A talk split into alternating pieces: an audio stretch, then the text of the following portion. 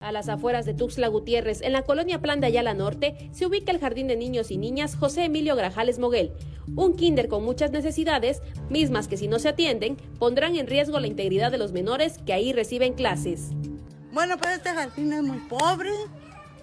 Este, tenemos ese monte que se presta a, a bichos, a los rateros, entran mucho al, a la escuela a robar, se llevan hasta lo que no, se han llevado cable de luz, se han llevado este material didáctico, las ventanas, mi salón no tiene ventanas, esta que es la biblioteca, le hemos mandado poner dos veces las ventanas y se las han llevado.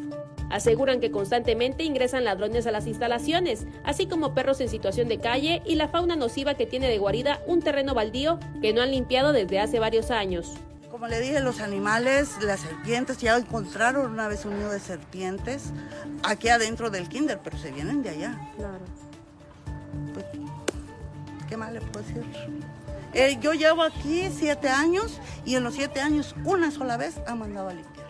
Fabiola Bendaño, una de las tres educadoras con las que cuenta el Kinder, asegura que han solicitado el apoyo de las autoridades ejidales para que intervengan. Sin embargo, no han tenido éxito con los propietarios.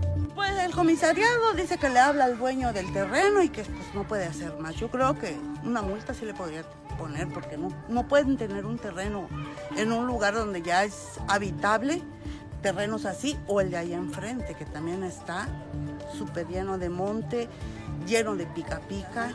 este año precisamente la Mactumaxá nos apoyó, el, el jardinero de la Mactumaxá nos apoyó en limpiar porque también aquí estaba el monte, obviamente.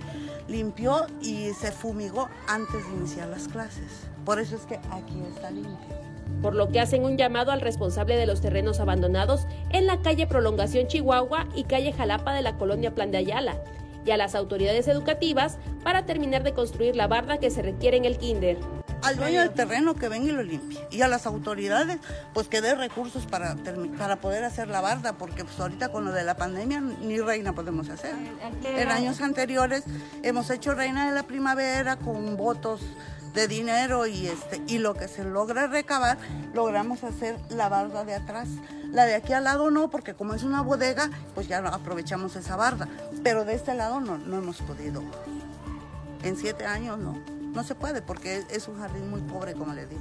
Eh, ¿Los padres de familia qué dicen, qué han comentado? Pues apoyan hasta donde están sus recursos. Es, si se da cuenta, es este urbano marginal. Claro, ¿no? Es gente pobre. Y por si fuera poco, nos hicieron saber también que la barda que tanto les costó construir, ubicada en la parte trasera del jardín de niños, corre riesgo de colapsar, pues un árbol del terreno vecino de atrás lo está tirando poco a poco. Para Alerta Chiapas, Carolina Castillo.